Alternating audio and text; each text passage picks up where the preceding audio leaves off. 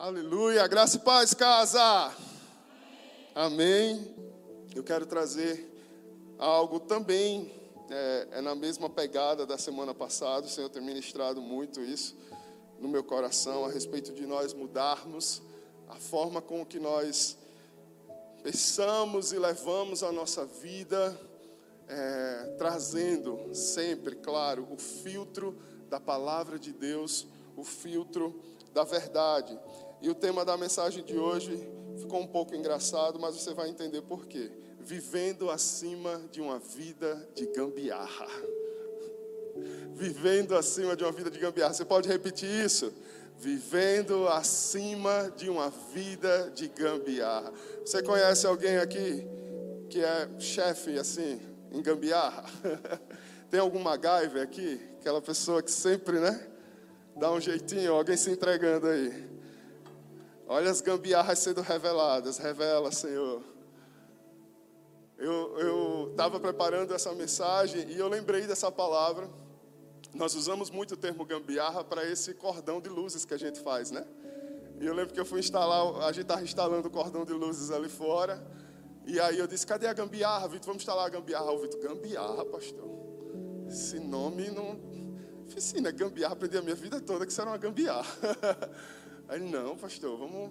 E aí eu fui pesquisar e realmente é um varal de luzes, ó. não é uma gambiarra, é um varal de luzes. Gambiarra é um termo que, que fala de usar a criatividade para lidar com alguns problemas, com algumas situações, né? Geralmente gambiarra está ligado ao improviso, né? Você improvisa uma solução ali momentânea. Só que qual é o problema dos brasileiros? A gente gostou tanto desse improviso que a gente se apegou e tornou ele permanente. Algumas pessoas fizeram uma gambiarra para resolver o problema e até hoje está lá a gambiarra pendurada. Sim ou não? Tem alguma mulher esperando o marido até hoje trocar aquela gambiarra por uma solução definitiva? Ou vice-versa, que eu já vi mulher aqui se entregando que ama gambiarra também. Olha Deus falando. E a gente gosta tanto dessas gambiarras que no Brasil nós passamos a chamar até algo parecido de jeitinho brasileiro. Gambiarra tem muito a ver com o jeitinho brasileiro. Mas Deus está nos chamando para vivermos acima do jeitinho brasileiro. Amém? Olha o que diz a palavra em Mateus 5,37. Seja o seu sim, sim, e o seu não, não. O que passar disso vem do maligno, tem procedência maligna. É forte. O povo de Deus é chamado para viver no sim, sim e no não, não. Não tem meio termo. É integridade, é verdade. Cantamos sobre isso já hoje. Tati orou sobre isso hoje. Verdade, vivermos a verdade. Sem, sabe, arrudeios, sem mais, mais, mais, mais. Provérbios 12, 22 diz: O Senhor, Yahvé, odeia os lábios mentirosos mas se deleita com os que falam a verdade. Sim, sim e não, não é viver a verdade, é viver de maneira honesta, é viver de maneira íntegra. E aí eu te pergunto, sua vida, né? Ela está rodeada por gambiarras, por soluções que deveriam ser provisórias ou nem deveriam estar ali, mas estão. Sua vida é real, sua vida é honesta, sua vida é original. Porque pense no povo também que gosta de pirataria, brasileiro, né? Pirataria é gambiarra, né? Pirataria é o jeitinho brasileiro para se eu não tenho dinheiro de comprar aquela marca, eu compro a falsificação, né? Se eu não tenho dinheiro para comprar o CD ou DVD, ainda existe isso? eu compro uma cópia. Mas vamos viver acima desse jeitinho, amém? Tem um testemunho aí do irmãozinho que eu, eu, uma vez preguei muito rápido só, citei sobre usar coisas piratas. Esse pastor teve que desfazer metade das minhas roupas, porque eu não senti mais paz. Ele está aqui, irmão, vou entregar ele não. Eu não senti mais paz, e é sobre isso, queridos. Significa que todo mundo vai ter que rasgar, cortar suas roupas e eu vou dar essa ordem? Não. Significa que se o Espírito te tocou, faça. Porque se você anda em obediência, se você anda debaixo desse temor, o Espírito não te trouxe paz, remova da sua vida, porque Deus está querendo te levar para um novo nível. E talvez essa sua resistência de viver no jeitinho, no improviso, vai empurrando com a barriga. E nós estamos trazendo de maneira bem engraçada, e eu ainda vou melhorar isso daqui a pouco. Mas em todo tempo faça uma relação com a sua vida, porque às vezes nós tratamos as nossas emoções com gambiarras. Nós tratamos a nossa vida espiritual com Deus com gambiarras. Ah, eu vou ali no culto no domingo, eu vou ali e a sua vida toda enrolada. Sabe aquela extensão cheia de fio?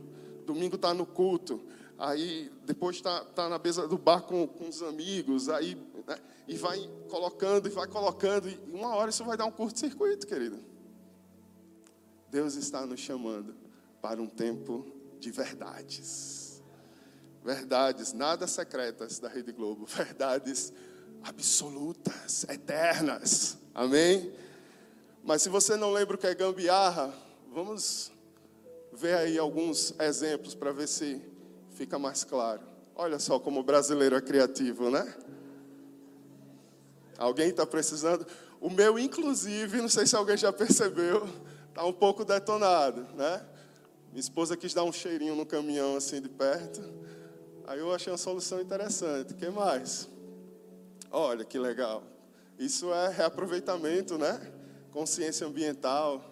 Tem mais. Alguém lembra o que é isso? Sabe o que ele virou?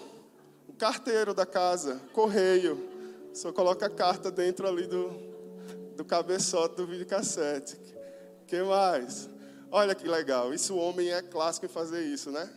A rodinha da cama quebrou, um dicionário virou um apoio e talvez ele fique aí durante alguns anos.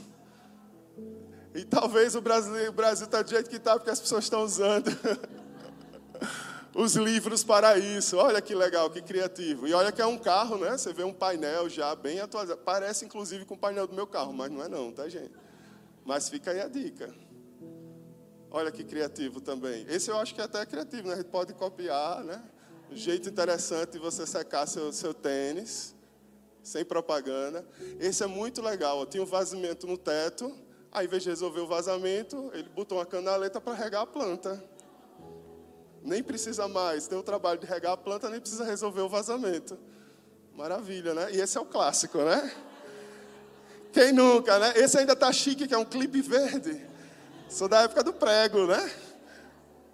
Acabou? Acho que agora acabou, né?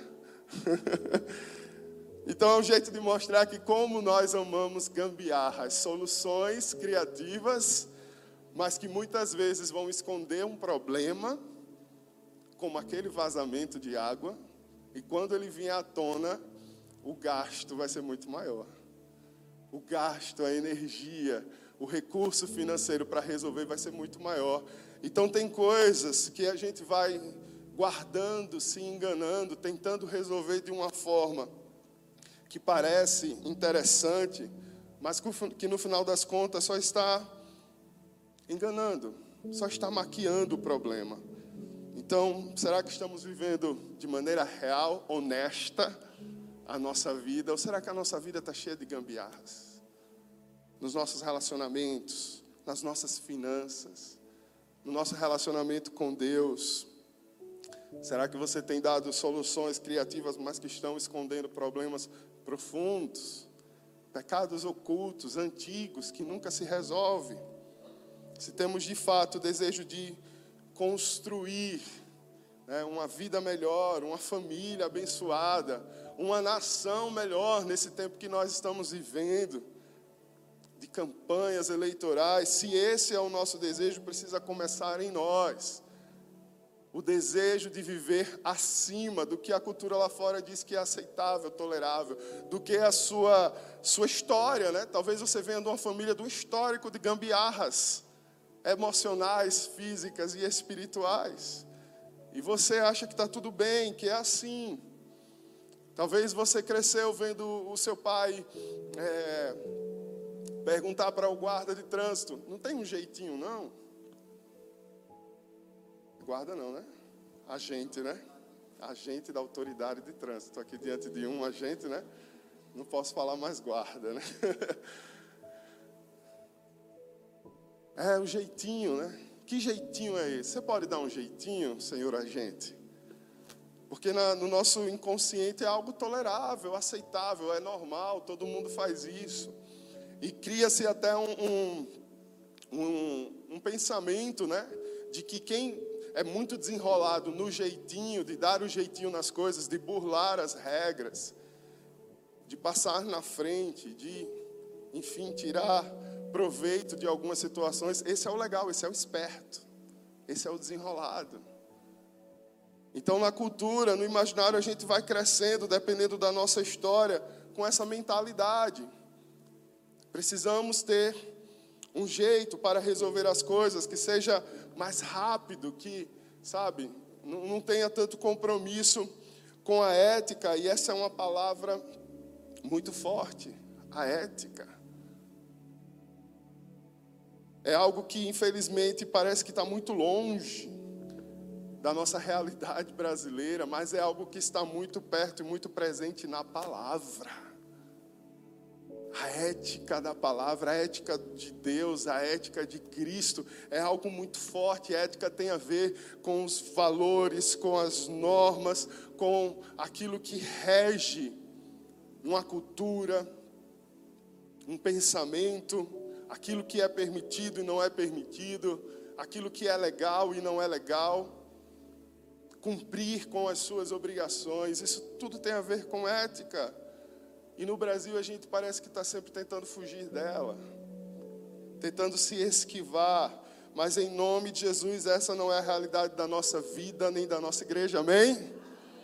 E se essa não for a nossa realidade, nós vamos trazer a cultura dos céus para onde nós estivermos, querido.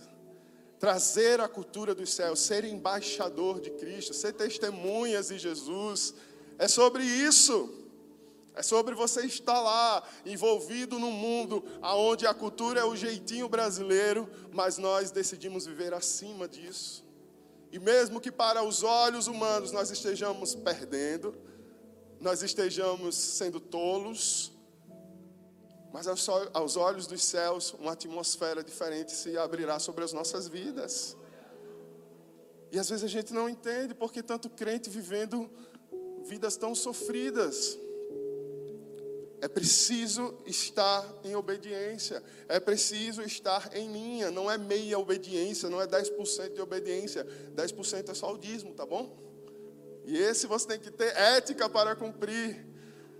Honestidade, verdade, mas obediência é total, é 100%, para que nós possamos viver 100% das bênçãos. Porque, mais uma vez, é o que nós repetimos muito aqui: Deus não tem filhos prediletos, Deus tem atitudes que movem o seu coração. Atitudes prediletas que Ele já deixou aqui descritas. E muito antes de a gente se preocupar em qual é a vontade de Deus para esse momento na minha vida, eu preciso me preocupar com todas essas vontades que foram reveladas e se minha vida está em linha com elas ou não. Porque isso vai ser crucial para que sim o Senhor me conduza a caminhos específicos. Tá, tem muita gente né, na, na nesse movimento do, do, caos, do fim dos tempos, de, de, todas essas guerras que nós estamos vivendo, de ideologias, de militâncias, e que tudo isso aponta para o fim, sim, verdade. Mas às vezes só querem exaltar tanto essas temáticas e esquecem. Se diante de tudo isso que estamos vivendo, estão vivendo em linha com esses pensamentos, em linha com essas palavras, em linha com a ética que move o coração de Deus. Amém. Antes de ser cristão, você é filho de Deus, filha de Deus. E como filho de Deus, você precisa representar muito bem o seu pai. Desde o Antigo Testamento, o Senhor trouxe a sua moral para a terra. E hoje, até o que nós vivemos no mundo, o conceito de certo ou errado, mesmo daqueles que, não, que se dizem ateus ou que não creem nessa palavra, mas o conceito de certo ou errado passa pela moral de Deus, que foi revelada aos homens. e que foi inserida nas sociedades.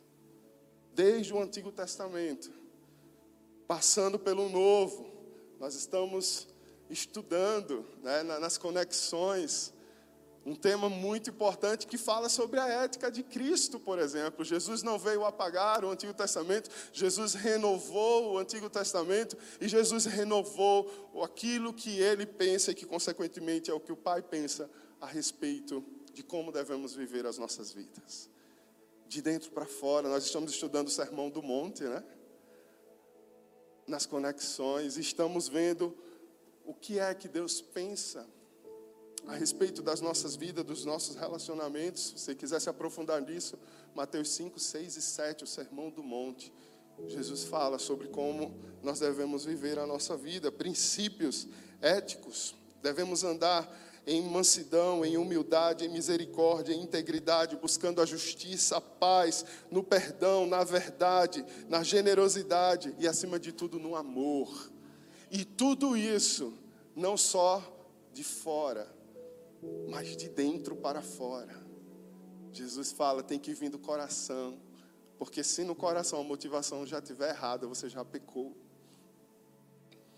Então Jesus renova, reforça todo o conceito de ética que o Senhor revelou no Antigo Testamento, de como nós devemos viver a nossa vida. E Paulo também traz em, em várias de suas cartas que continua essa expressão de que nós precisamos de Cristo nas nossas vidas, somente por estarmos em Cristo, vivermos em Cristo, unidos com Ele pela fé, é que nós conseguimos andar nessa verdade que é a vida de um filho de Deus, que é aquilo que o Senhor espera, que é se livrar das gambiarras que a gente se mete.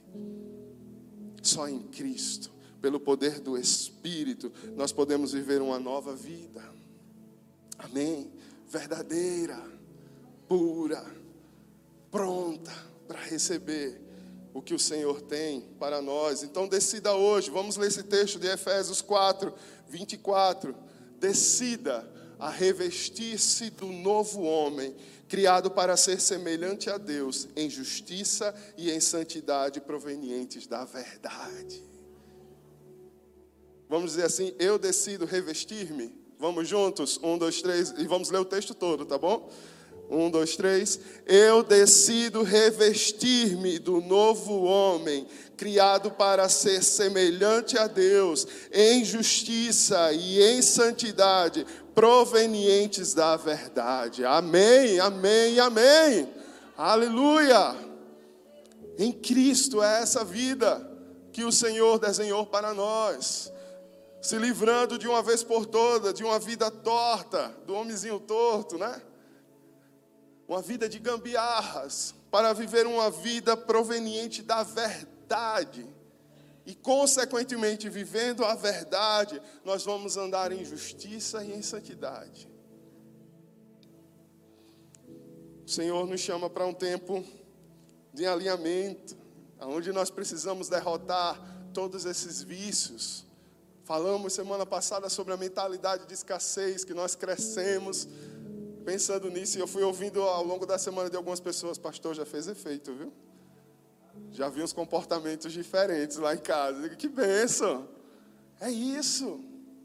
Não adianta a gente estar aqui toda semana recebendo, recebendo palavras e agindo do mesmo jeito, como órfãos, que não tem um pai que cuida, que ama, que provê. Nós temos o melhor Pai do mundo, que nos adotou quando nós não merecíamos, que nos amou quando nós não merecíamos. Ele nos adotou. Quando a gente fala de adoção, sempre é um tema meio polêmico, né, conturbado, quando pessoas declaram muitas vezes que querem adotar crianças. A maioria, e ao meu redor, a maioria é crente, espero que no seu também. Eu estou mais cercado de pessoas cristãs. No dia a dia, pessoas que eu converso, coisas profundas. E quando se fala desse tema, eu vi muito cristão fazer. É. Troncho o bico. Tem que ter cuidado, né? Não se sabe de onde vem, qual é a procedência, né? Para adotar uma criança. que é que ela vai carregar? E talvez você já tenha pensado isso. É um pensamento comum. E a palavra diz que Deus nos adotou. E sabe o que é mais profundo? Deus sabia o que você faria. Deus sabia o que você faria. Sabe, aquelas coisas mais vergonhosas. Ele sabia. E ele decidiu te adotar. Então não viva uma vida menor do que a que ele tem para você, querido. Não se permita ser roubado da sua filiação do Pai e viver uma vida de miséria, uma vida, sabe? Aonde o seu pensamento gira em torno de ah, ninguém tem nada para mim, ninguém é por mim, eu sou isso, eu sou sozinho. Isso é um pensamento de quem é órfão. De quem não recebeu no seu coração o batismo de amor do Pai, entendeu na mente, mas falta ser batizado no coração para entender: eu jamais estou sozinho. O meu Pai jamais me desampara. O meu Pai supre todas as minhas necessidades, segundo as riquezas em Cristo Jesus. Aleluia, aleluia. E é por isso que nós não podemos viver uma vida amarrada na mentira, no engano, na falsidade, naquilo que, sabe, uma vida de corrupção lá fora. E vem para a igreja, levanta as mãos e acha que está tudo bem. Não está, queridos. Deus nos chama para um tempo diferente.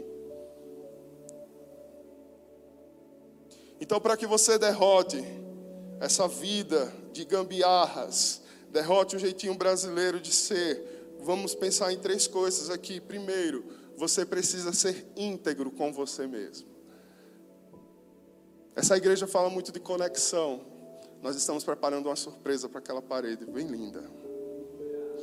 Para trazer de cara quando você entra a missão dessa igreja, que é conectar pessoas a Deus, a, aos outros e a ela mesma.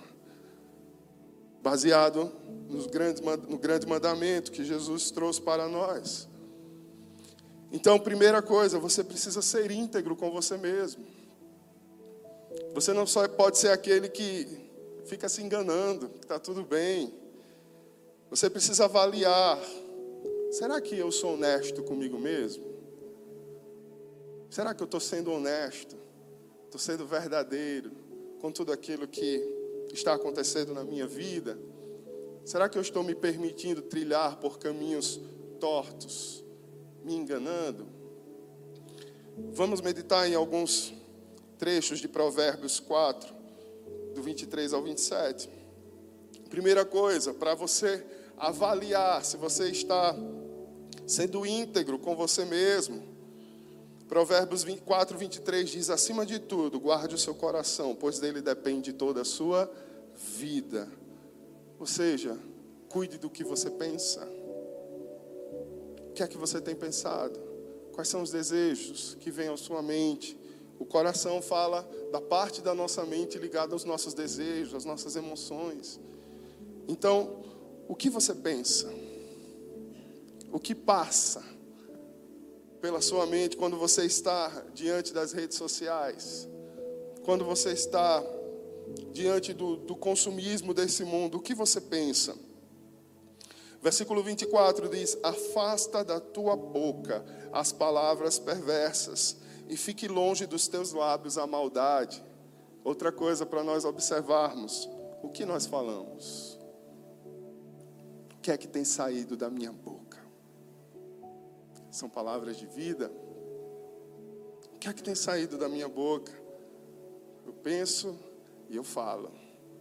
Por isso, primeiro guarda o coração, guarda as suas emoções, porque se você não guardar, o que vai sair da sua boca é maldade, é perversão da verdade.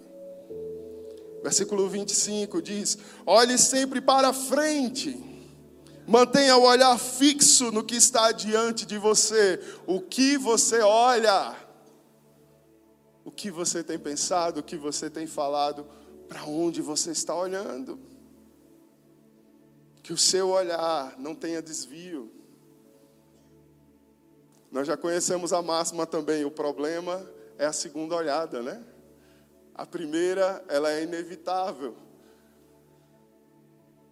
A primeira olhada de algo que se parece agradável, de algo que ativa seus desejos carnais, nós não conseguimos evitar no mundo de hoje. Você está lá nas redes sociais, você está pesquisando algo no Google, e no meio de tudo aquilo aparece algo que te tenta, que tenta o desejo da sua carne.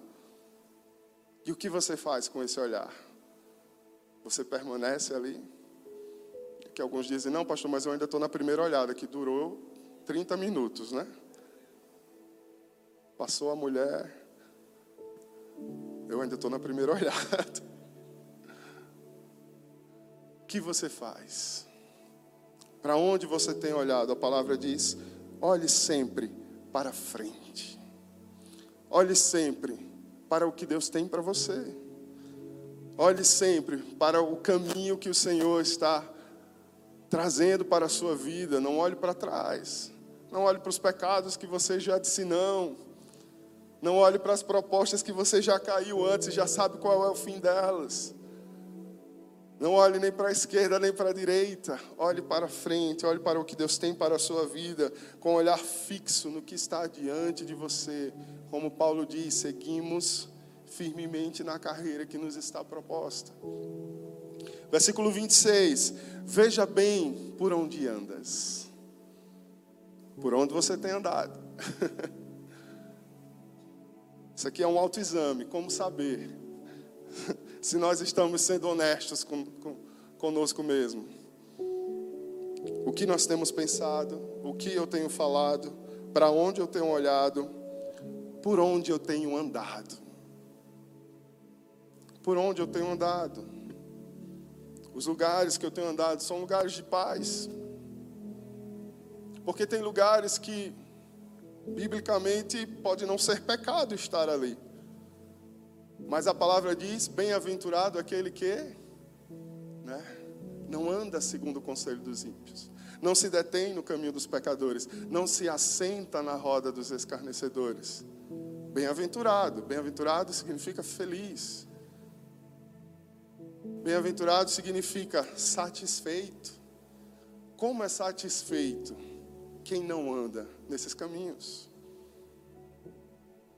Então, tem lugares que biblicamente não é pecado, mas são lugares que vão, você vai sair dali mais satisfeito de Deus.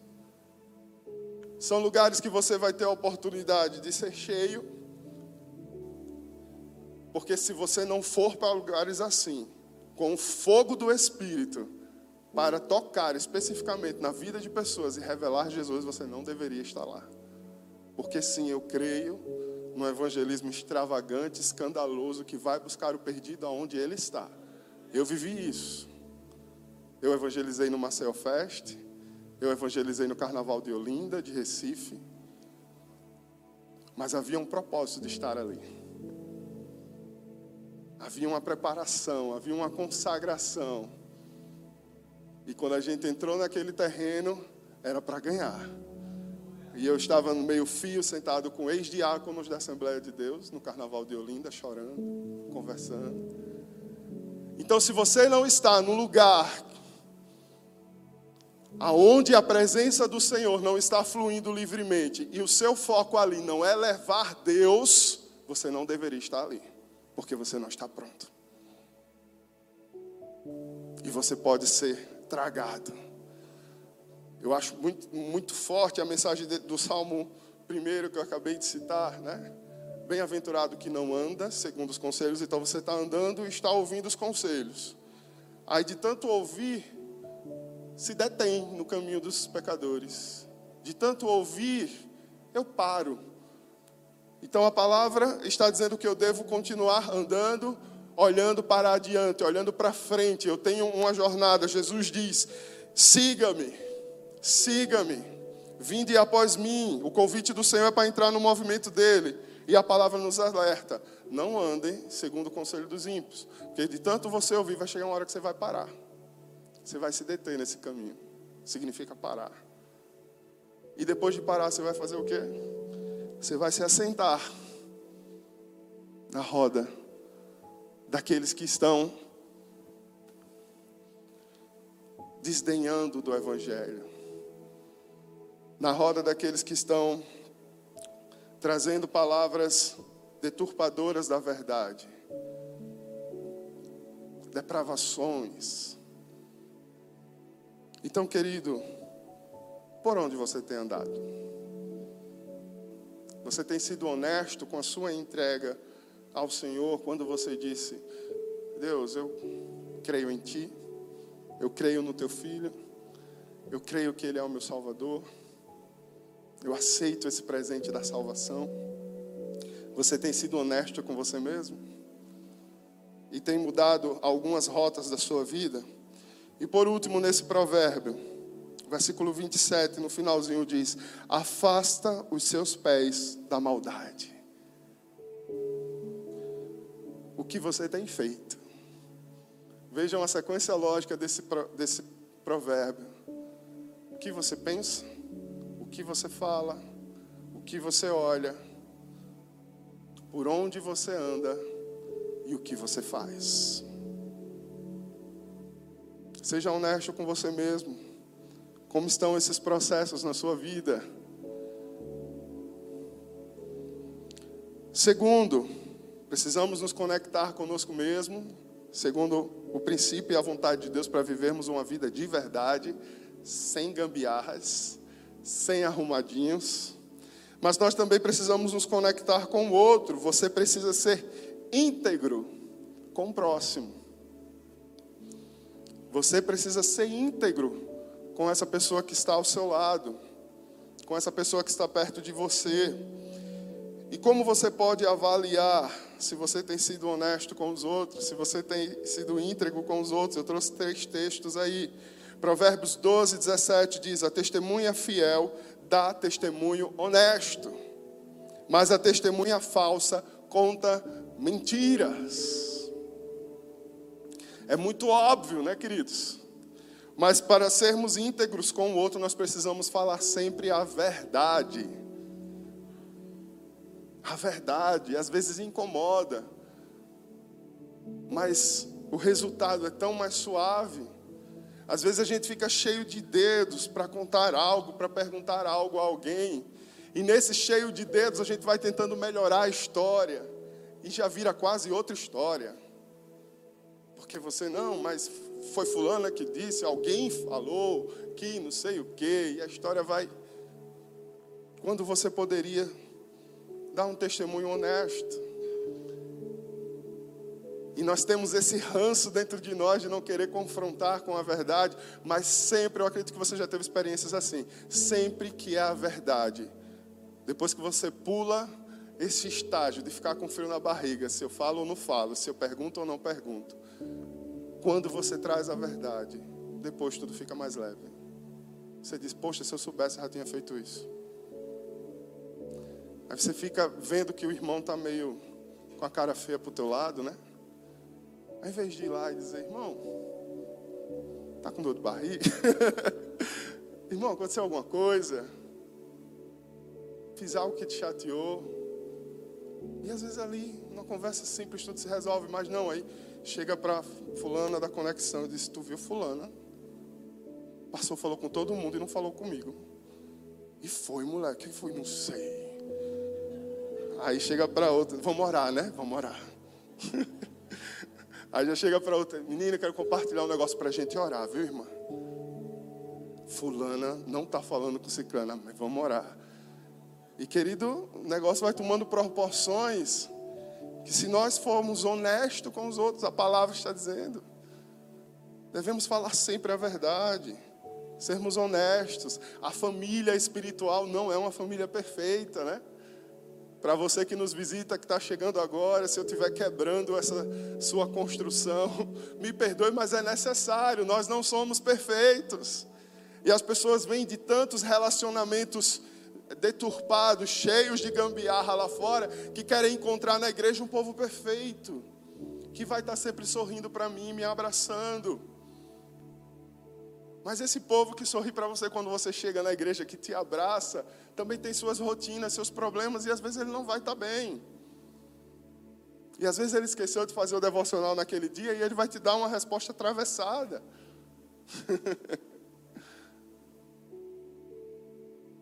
Mas eu acredito que na sua família biológica talvez seja até mais tenso. Faz parte dos nossos relacionamentos, somos humanos. Mas precisamos sempre prezar pela verdade quando se trata do outro. E o Senhor nos conduzirá, amém? Fale sempre a verdade, mas olha o que diz Efésios 4:15. Antes, seguindo a verdade em amor, ah, essa fica para aqueles que dizem: o meu problema é que eu sou muito sincero.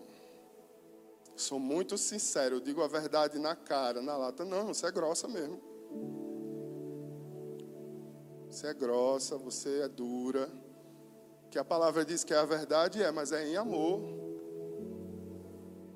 Seguindo a verdade em amor, cresçamos em tudo naquele que é o cabeça, Cristo.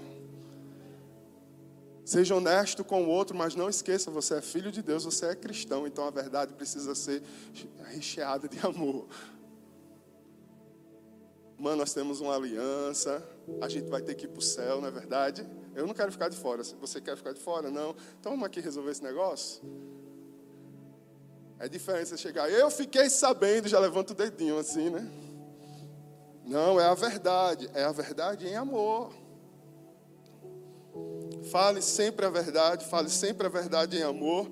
E deixa eu te dizer uma terceira coisa: precisa ainda ter jeito, precisa ainda ter tato. Provérbio 15, 23 diz: Dar resposta apropriada é motivo de alegria, e como é bom um conselho na hora certa. precisa falar a verdade com o outro, precisa ser em amor e precisa ter jeitinho, sensibilidade. É agora, é o melhor momento.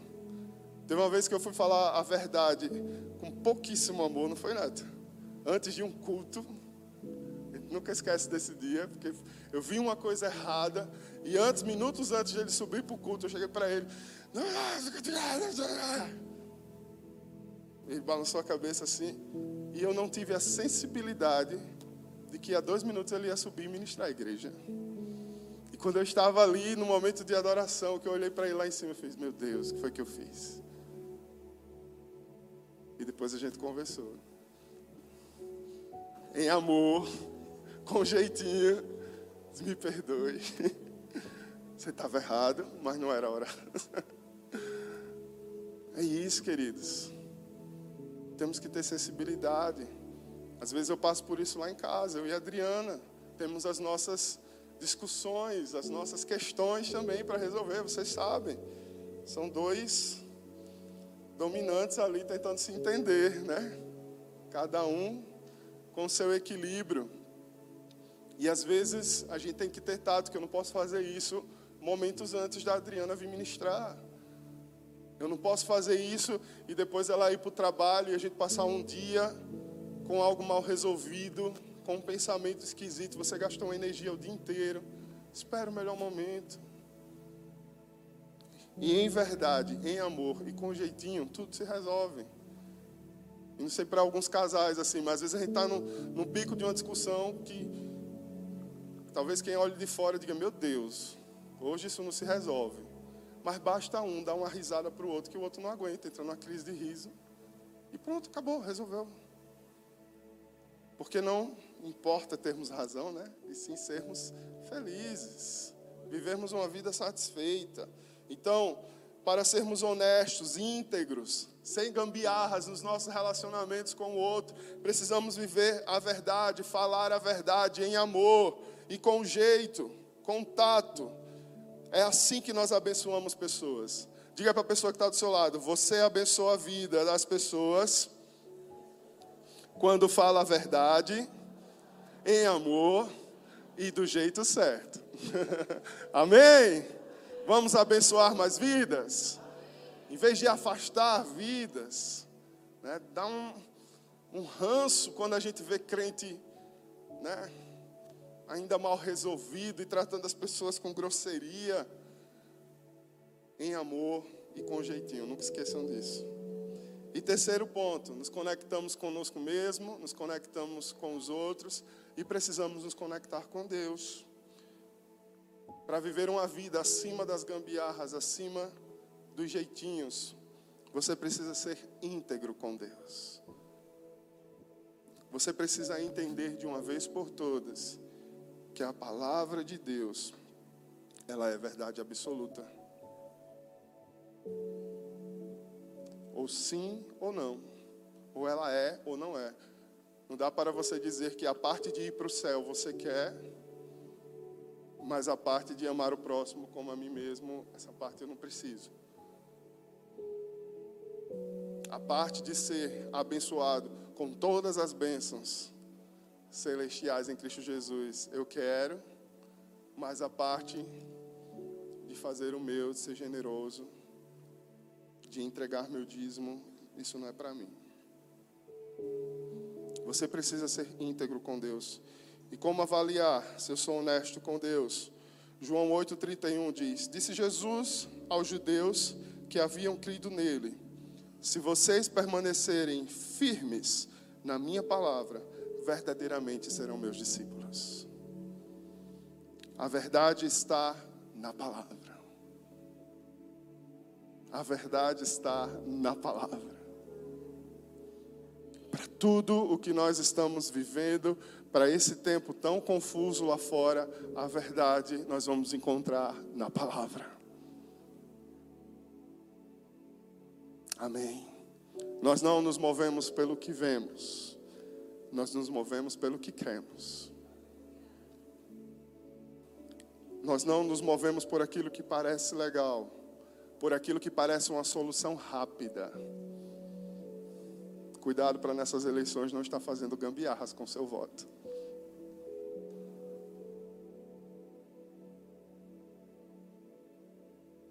A verdade está na palavra. Você precisa ler, estudar, gostar.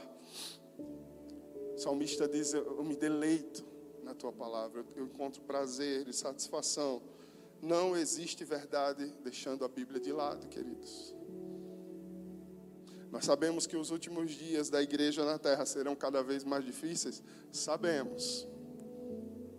Mas nós não precisamos ser responsáveis por essas escolhas. Enquanto nós tivermos possibilidade de escolhas, nós devemos escolher aquilo que está mais perto da palavra, amém? E não estamos falando de pessoas. Estamos falando de princípios. Estamos falando de segurança, de proteção. Estamos falando daquilo que nós cremos e queremos e gostaríamos. Não temos a ilusão, e eu até não, não sou incrédulo, eu sei que Deus pode fazer uma nação inteira se dobrar aos seus pés e nós vivermos num país 100% cristão, honesto, verdadeiro, íntegro, seria maravilhoso. Onde nós pararíamos uma vez por ano, uma semana, numa festa que antes era dedicada à carne, e nós pararíamos uma semana para exaltar o Senhor.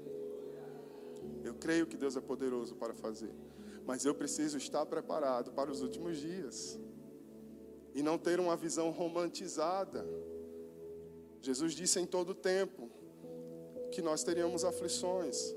Paulo nos alertou: nós seremos pressionados, nós seremos abatidos, nós seremos perseguidos, mas jamais desamparados, jamais destruídos. Eu preciso carregar isso em mim. Então eu faço as minhas escolhas, não é porque eu estou impondo que o mundo lá fora viva do jeito que nós vivemos, porque essa ética é esperada dos filhos de Deus. E o que me incomoda é que nem os filhos de Deus estão vivendo e estão cobrando que o mundo lá fora viva. As pessoas estão dentro das igrejas com a vida cheia de gambiarra nos relacionamentos, cheia de pecado oculto e metendo a pedra guilhotina nas pessoas que estão lá fora pecando. Se elas estão lá fora, o que elas vão fazer é pecar. É isso que é esperado delas. Uma vida íntegra, sem gambiarras, é esperada dos filhos de Deus. Daqueles que colocam a Bíblia debaixo do braço ou baixam um aplicativo no celular e vão domingo para o culto. Para esses é esperado uma vida ética, na ética cristã. Uma vida com a moral que a palavra revela. E aí o texto de Jesus se aplica, né? Cadê a trave do teu olho, meu irmão? Sua vida já está limpa de gambiarras para você estar metendo a guilhotina em quem está lá fora. Sim, nós vamos exercer o nosso papel como cidadãos com ética, escolhendo, baseado na palavra, na nossa revelação do que nós cremos que é o mais correto para a nossa nação. Mas nós, o povo de Deus, é responsável pela transformação dessa nação. Nós, vivendo a verdade, cobrando a verdade de quem se comprometeu com a verdade, e não entrando em alianças desonestas, buscando, enfim, proveitos. A verdade está na palavra. João 8,36 diz: Portanto, se o Filho os libertar verdadeiramente, vocês serão livres, porque a verdade também está no Filho, em Jesus. Ele declarou: Eu sou o caminho, a verdade e a vida. E João 14, do 16 ao 17, quando Jesus estava se despedindo dos seus discípulos, ele disse: Eu pedirei ao Pai, e ele lhes dará um outro conselheiro para estar com vocês para sempre o Espírito da Verdade. O Espírito da Verdade. O mundo não pode recebê-lo. Espírito da verdade está nos filhos de Deus. Então, quando a sua língua pesar para julgar quem está no mundo e não está andando na verdade, lembre-se disso, ele não tem o Espírito da verdade. E alguém precisa chegar até ele e revelar a verdade o Espírito da verdade. O mundo não pode recebê-lo, porque não o vê, nem o conhece, mas vocês o conhecem. Você está sendo íntegro com Deus? Você o conhece? Você o conhece? Ou você cresceu ouvindo falar? E você reproduz o que você ouviu? Mas vocês o conhecem, pois ele vive com vocês e estará em vocês. Aleluia. Somos íntegros com Deus quando entendemos que a verdade está na Sua palavra, que a verdade está no Seu Filho, que a verdade está no Espírito que foi enviado a nós. Estamos sendo íntegros com Deus dessa forma. A Trindade está afirmada nesse conceito de verdade. O conceito de verdade na nossa sociedade é baseado nisso. Isso implica, queridos, em como nós vivemos a nossa vida, com espírito de mordomia. Deus me colocou nessa terra para servir. O que eu tenho feito com essa verdade que eu conheci, que se revela para mim de forma tão poderosa. Seja sincero com Deus se realmente é verdade, o que te impede de liberar perdão, o que te impede de mudar algumas práticas, alguns hábitos complicados na sua vida que não trazem paz para sua casa, para o seu relacionamento, o que te impede de ser fiel no seu dízimo, o que te impede de ser generoso com as suas ofertas, o que te impede, se você entende que essa palavra é verdade. Se você entende que o que Cristo fez foi verdade, que Ele é a verdade, se você entende que o Espírito que foi derramado sobre a sua vida, que levantou Jesus dos mortos, é o Espírito da verdade, você está se rebelando contra a verdade. Você não está sendo íntegro. É aí que mora a gambiarra. Mas eu dou um jeitinho. E aí eu durmo melhor. Vamos viver acima do jeitinho? Vamos viver acima das gambiarras. Amém? Você pode se colocar em pé.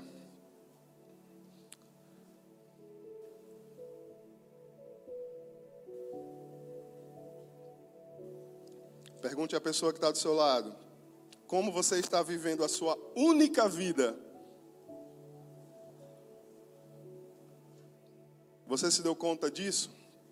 Você só tem uma para gastar. Você não é gato para ter sete vidas. Se essa palavra é verdade na sua vida, nós não cremos que há outra oportunidade, não há reencarnação não há retorno para resolver as coisas pendentes.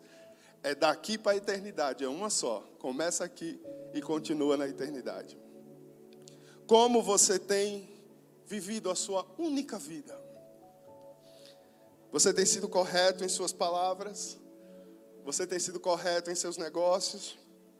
Você tem sido correto com os seus impostos?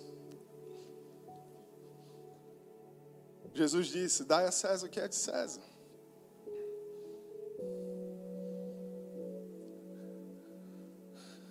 Mesmo ciente de todos os problemas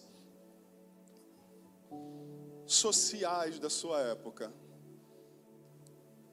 Jesus não veio tomar partidos nem criar um novo partido. Jesus não veio fazer uma revolução política social, apesar de que tudo que envolve Jesus transforma tudo ao seu redor. Jesus veio trazer um novo reino. O sermão do monte que eu citei fala disso. Jesus veio apresentar para nós o reino de Deus e veio nos dizer: olha, vocês podem viver nesse reino enquanto estiverem na terra. Vocês podem trazer a realidade desse reino que eu vim revelar enquanto vocês estão na terra. Mas vocês têm sido corretos com a sua família. Você é correto com você mesmo, você é correto com os outros, você é correto no seu relacionamento com Deus. Você é uma pessoa correta? Para nós, discípulos de Jesus, os fins não justificam os meios. Você já ouviu isso antes? Os fins justificam os meios. Para nós, os fins não justificam os meios. Tudo que nós fazemos deve seguir a ética de Cristo. Segundo Timóteo 2,15 diz: procure apresentar-se a Deus aprovado, como obreiro que não tem do que se envergonhar e que maneja corretamente a palavra da verdade.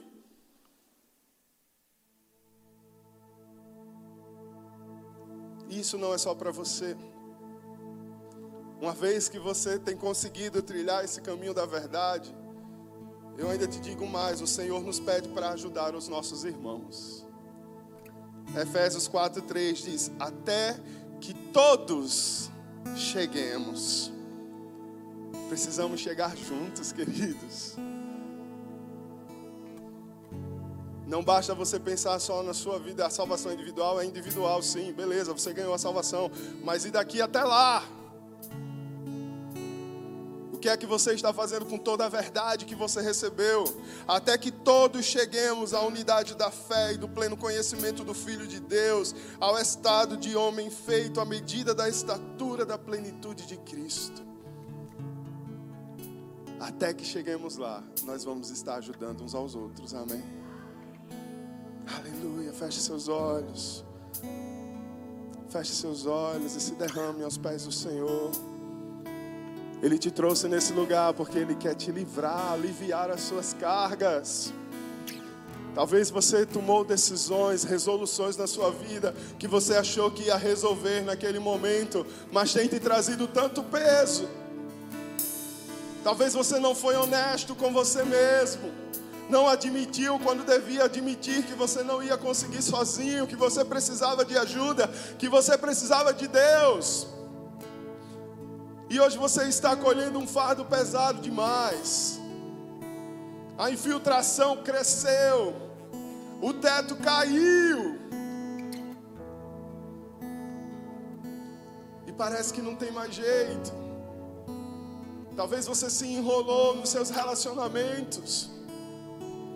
Está anos enrolado, não coloca um ponto final nessa situação, querido. O Senhor te chama para o conserto, é tempo de conserto. Alinhar aquilo que está desalinhado, andar debaixo da verdade. Mas, pastor, não depende só de mim, a parte que depende de você, você precisa dar tudo. Você tem orado, suplicado, jejuado, intercedido por essa situação, porque eu tenho certeza que quando você fizer, Deus remove montanhas, Deus muda a atmosfera. Quando se trata do coração humano, nada é impossível para Deus, só Ele muda a intenção do coração. Aleluia. O Senhor te chama para resolver, queridos, todas as gambiarras nessa noite. O seu relacionamento com Ele não pode ser um relacionamento de fachada. Espírito da verdade, tu tens liberdade. O Senhor decidiu não mais habitar em templos humanos. O Senhor decidiu não mais habitar em templos físicos. O Senhor decidiu fazer de cada um de nós, que antes éramos pecadores perdidos, sozinhos, no mundo de trevas, manipulados pela maldade desse mundo, o Senhor decidiu nos fazer morada. O Senhor nos decidiu estar conosco todos os dias da nossa vida. O Senhor decidiu nos acompanhar até a eternidade. O Senhor decidiu. Nós não podemos, Senhor, dar uma entrega inferior. O Senhor deu tudo por nós. O Senhor deu tudo. Aqueles que foram criados por Suas mãos. Nós reconhecemos o teu senhorio, a tua grandeza. Nós reconhecemos que não há outro Deus, só Yahvé é Deus. Só o Senhor é Deus e a tua verdade é poderosa, soberana, absoluta e eterna. A tua verdade não passou e nunca passará, Senhor. E nós clamamos a esse Espírito, o Consolador, o Conselheiro, o Mestre o Espírito da paz. Tem misericórdia de nós e nos ajuda, Senhor, a caminharmos em verdade, a passarmos por essa terra em verdade, integridade honestidade. Nos perdoa, Deus, por negligenciarmos o nosso relacionamento contigo, com essa palavra da verdade, com Cristo que é a verdade, com o Espírito da verdade. Não tem como andarmos nessa terra em verdade se não estivermos colados com o Senhor, unidos ao Senhor. Aleluia, aleluia. Nós decidimos nessa noite, nós declaramos nessa noite, Senhor, que nós nos revestiríamos do novo homem. É esse o desejo do Senhor para os seus filhos, se revistam da nova cobertura que eu tenho para vocês. Esse é um processo que eu e você nós somos responsáveis. O que Deus tinha para fazer, Ele fez, Ele entregou o seu filho, Ele liberou o seu espírito. Mas nós precisamos decidir vestir essa capa. Nós precisamos decidir colocar essas novas vestes de filhos de Deus. Nós decidimos, Senhor, nessa noite. Se você tomar essa decisão, levante a sua mão. Levante a sua mão, todos, todos. Nós decidimos, Senhor, aí os teus filhos, nós decidimos nos revestir dia após dia do novo homem, para que nós possamos andar em justiça de Deus e em santidade, provenientes da verdade provenientes da palavra, provenientes de Jesus, provenientes do teu espírito, provenientes da verdade, Senhor. Aleluia. Nos conduz essa caminhada, Deus. O teu espírito está trazendo a memória, a mente de muitas pessoas aqui, algumas gambiarras de suas vidas. E que você olhe para essa situação não com peso, mas olhe com a graça de Jesus. Ele quer te ajudar a resolver e ele vai resolver. Confia, confia, ora, pede. Pede ajuda da intercessão, confia. O Senhor vai te conduzir a remover todas as gambiarras da sua vida. Todas, todas. Aleluia. Pois o perdão dele é completo, amém. A obra dele é completa. O Senhor não faz nada incompleto. A obra dele é completa e assim será na sua vida, assim será na vida daqueles que se entregam para ele de todo o coração. A tua obra é completa. Obrigado, Jesus. Obrigado, Jesus. Aleluia. Aleluia. Aleluia. Alguém aqui nesse lugar que fez essa oração de entrega pela primeira vez a Jesus.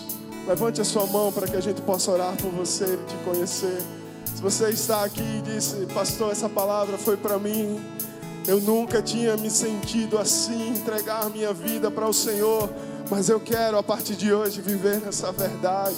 Não estamos te chamando para viver uma vida de religião, estamos te chamando para viver uma vida de verdade. Parar de viver uma vida pirata, parar de viver uma vida que é uma imitação, uma cópia barata e viver uma vida original, o desenho original daquele que te criou e te chamou. Se é isso que arde no seu coração, levante a sua mão para que a gente possa orar por você. Se você está em casa acompanhando esse culto, se manifeste no chat. Preencha o formulário que está na descrição. Declare que você deseja viver algo de Deus. Se você está voltando para os braços do Pai, pois por alguma razão você deixou de olhar o caminho da verdade, nessa noite Ele te chamou de volta. Volta para a verdade, filho. Volta para a verdade, filha. Levante a sua mão para que a gente possa orar por você. Oh, Espírito de Deus. Nós queremos a verdade. Nós queremos o sobrenatural. Tu tens liberdade nesse lugar. Tu tens liberdade em cada coração. Cristo nos libertou, verdadeiramente nós somos livres. Você é livre, você é livre, você é livre de toda culpa, você é livre de toda condenação. Aleluia, aleluia. Feche seus olhos, libera uma palavra de gratidão, Senhor. Oh, Senhor, tu és grande, tu és lindo. Obrigado porque o Senhor nos enxerga. Tu és o Deus que nos vê, o Deus que nos vê, que nos ouve, que nos responde. Obrigado, Senhor. Não somos merecedores, mas a tua graça e misericórdia nos alcançou e nós somos gratos.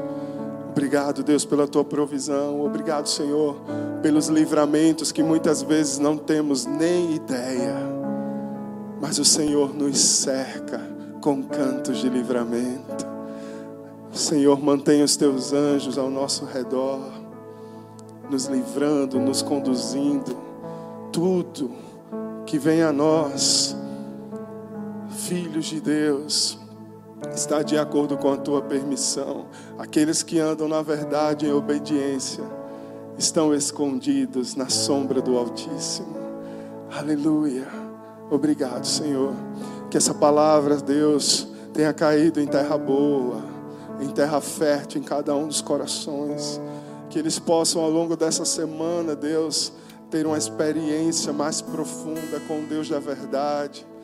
que eles possam perceber, Senhor, e ter ações resolutivas de uma vez por todas. Eu oro e eu declaro aqui que maridos irão resolver coisas que estão pendentes nessa semana, mulheres irão resolver coisas que estão pendentes nessa semana. Eu creio, Senhor, porque isso é espiritual. Se o Senhor está fazendo algo de dentro de nós, precisa sair. E as coisas precisam tomar forma. Chega de gambiarras na, na vida dos teus filhos. O Senhor nos chama para um tempo de abundância. O Senhor nos chama para um tempo de dependermos exclusivamente da grandiosidade de Deus e como é bom depender do Senhor. Obrigado, Deus, que essa palavra queime nesses corações. Eu envio essa igreja para uma semana poderosa, profética, que eles possam ser sal e luz aonde eles pisarem, que eles possam ser os detentores da verdade, Senhor. Em um tempo carregado de mentiras e falsidade, que nós possamos ostentar a verdade do nosso Deus, a verdade dessa palavra, a verdade de Jesus que nos constrange dá força, reveste-os com teu espírito e que nós possamos ter testemunhos de como é bom andar na verdade com os outros, conosco mesmo, com o Senhor. Como é bom nós não termos que fingir coisas, esconder coisas, que o Senhor traga à luz aquilo que precisa ser de uma vez por todas extirpado das nossas vidas. Em o um nome, na autoridade de Jesus, eu abençoo essa amada igreja, eu abençoo a todos que estão acompanhando esse culto, declaro que o amor maravilhoso do nosso Deus, a graça do nosso Senhor Jesus, a consolação do Espírito da verdade, está sobre todos, em o um nome, na autoridade de Jesus. Você crê? Você crê? Aleluia! Aplauda e glorifique ao Deus que não nos decepciona. Aleluia! Recebe, Senhor, a nossa adoração. Aleluia! Glória, glória, glórias a Deus. Amém, amém, amém.